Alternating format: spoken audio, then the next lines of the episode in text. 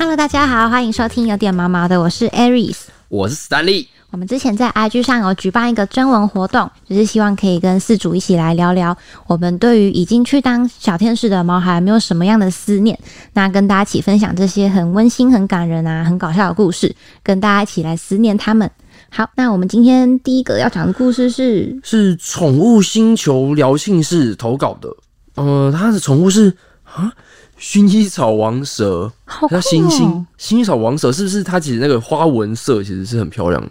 哦，它是一种是是紫色的花纹吗？所以是因为紫色才会叫薰衣草王蛇。感觉是因为我我我这种我因为这件事情去查了一下资料，我说哇，它那个花纹很漂亮，而且我觉得它最让人抓住它的最萌的地方，其实是它眼睛，它眼睛是不同颜色的、欸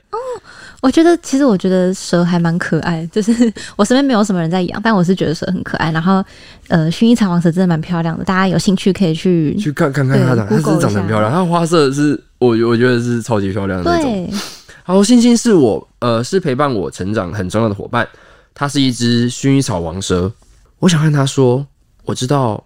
我们是爱在心底口难开的类型，虽然我们的相处时间不长，但你就像我兄弟一样，在我低潮的时候用行动支持我，当我想要逃避现实，你也会有恨铁不成钢的心情，用你的方式提醒我，对不起，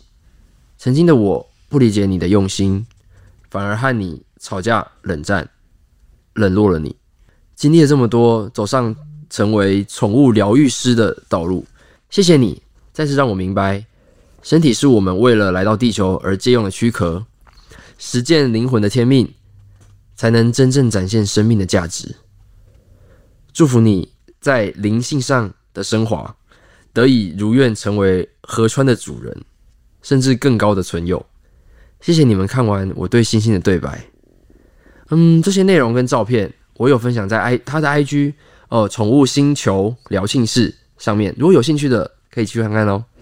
但我觉得这个故事很特别，因为第一个是可能一般人大部分的人就是对蛇类啊、两两栖爬虫类比较没有这么多的了解，所以我那时候就是其实还蛮好奇的是。我们跟人到底是怎么跟爬虫类相处的？就我们的相处模式到底是怎么样？因为其实我觉得，我每次看到蛇觉得很可爱的时候，其实都是在哦它的身上啊，然后爬在，然后在它的肩膀上面爬，然后呢，哇，好可爱哟、你有你有近距离接触过？我自己有看过人家用那种，就是不是它，它其实算是大只，不算是那种薰衣草蟒蛇，就是小小小只那种。它其实是那种呃有点有点粗度的，但其实我看到其实是会怕的，就是、哦可能嗯有点对。太大。但其实他们其实是很亲近的，他们没有没有恶意，就是没有像就是抬起头啊或者什么，他就是很很很就是人家依偎在你身旁那样，然后他的皮肤冰冰的，就会让人家那个毛鳞片就那个鳞片一直在在你身上那样滚动那种感觉，有滑滑的吗？滑滑的。当时我惧怕成分居多，对 已经忘记那个感觉了。对，但是看但是看到他这个故事，其实我会觉得就哇。他其实好像他们的任何一个动作，好像都在告诉你很很多事情，嗯，对，告诉他心情啊，或者是说他其实心情不好，或者是哦你因为冷落了他，然后他感觉到孤独之类的，就我觉得他好像在某些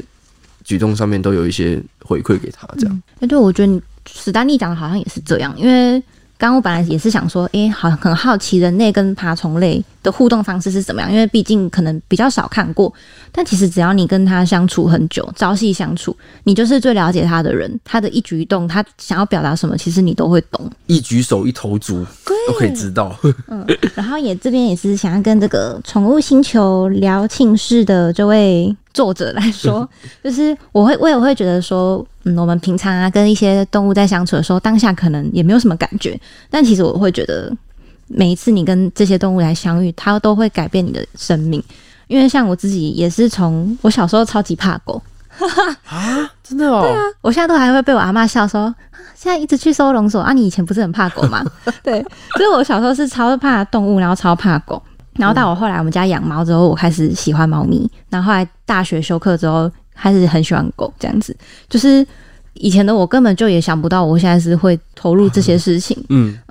然后我觉得很大的一个关键是我真的跟他们相处之后，我才发现，并不是说什么哦我在养它，或者是我在帮它，而是很多时候都是我们在跟他相处的时候，他也给了我们很多的回馈跟陪伴，就是有时候甚至会觉得他给我的更多的那种感觉。我是说他给你的回馈更多，对然后他其实我觉得他跟你讲很多事情，只是有些东西你可能还 get 不到嗯，对，可能就是日后回想之后就会发现，啊，好像他在暗示我什么那种。对，然后就也觉得这个呃宠物星球疗庆室这边就是觉得他很厉害，就是可以把他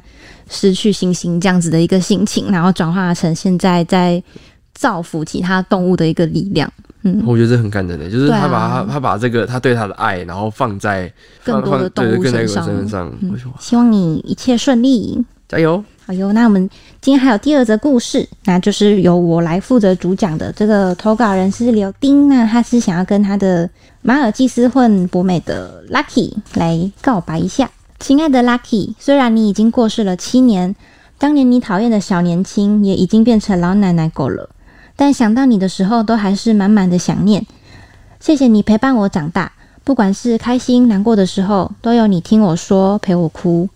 也许是因为当初是我对你一见钟情，吵着要带回家，所以之后的日子里，常常一抬头就看见你盯着我。我知道那是你对我爱的表现，虽然中间有过断腿的小插曲，但你还是一样跟着我，对我不离不弃，直到离开都还是贴心的乖孩子。之后我会一继续一辈子想念你，相信你在天堂开开心心，爱心。爱心，小爱心。我觉得这个故事听起来超温馨的。对啊，我觉得，因为其实不管时时间过了几年啊，就哪怕过了七年、十七年、二十七年，其实我觉得那份对 Lucky 那份爱啊，那份想念，其实我一点点都不会减少，因为其实那时候那些那些画面其实都会出现在他们的生活当中。就会一直想念到，哎呦，然后 Lucky 之前在那边跑过，啊，Lucky 之前在那边在那边哦那边偷尿尿，那边偷大便，都是一些不太好的回忆。但你会觉得哦，好可爱哦，那种感觉，或者我就会就会觉得哦，很满满的想念这样子。哎、就我觉得他刚刚讲到一见钟情，嗯，对狗狗一见钟情这件事情，其实我要讲一件哦，你有过吗？渣男黑历史。你对谁渣？赶快！我我们家我们家以前小时候有一只叫小白，然后它是在我们家老家的一只一只狗狗，然后它是在我们附近的呃犬舍它被生出来的。那个时候呃爷爷带我带我去挑的时候，那个犬舍其实是在鸡舍里面。哦，就是在鸡舍猪圈里面的，然后就全部放养的狗狗，嗯然后我们就去挑，我就第一眼就看到那只全身白色，它在全部的狗狗里面，它就是最亮的那一个。然后我就跟爷，看到我就拉着爷爷说：“就它了，就它了，我就要它，不管我就要它。”然后说，然后因为即使它就是没有很大只，所以因为爷爷本来是要养找那种可以跟着一起跑跑，就是你说就是一起去田里跑步啊、嗯那种那种那种狗狗，它因为白色还要可能洗啊什么的，它很容易脏。对它其实心里是有点抗拒的，但我就我就觉得就是它了，因为我看到它我就很喜欢它，因为很亮。但是渣的部分 渣的部分就是我认养他之后，我大概只看得到他三次，啊？为什么？因为被他其实身体上有点有点小疾病，然后但是他三年后就走了。哦但是那三年之间，因为我搬来台北了，所以就没有再看过他了。就所以这是我渣男的故事。然后把人家带回家之后就 对对，把他带回家之后就没有再照顾他，我我觉得很自责。就是爷爷在照顾。对，嗯但是我觉得对我真的对一见钟情这件事情是非常有感的，就是我觉得看到他看到他的时候，就是啊，就是他了。然后你他可能也心里会觉得说，嗯，就是你了。我我很好奇，因为我我没有过，所以是你一看到他，你就会突然有一个声音跟你说，就是他这样吗？没有，其实会有一个一个画面，就会会想到说之后要带他去哪里玩。就是假如说今天我牵着他到处跑步，然后或者是我在跟他玩的时候那些过程，其实是脑袋中会有一个跑马灯，对，呃不怎么跑跑跑，开玩笑就之后幸福生活的跑马灯。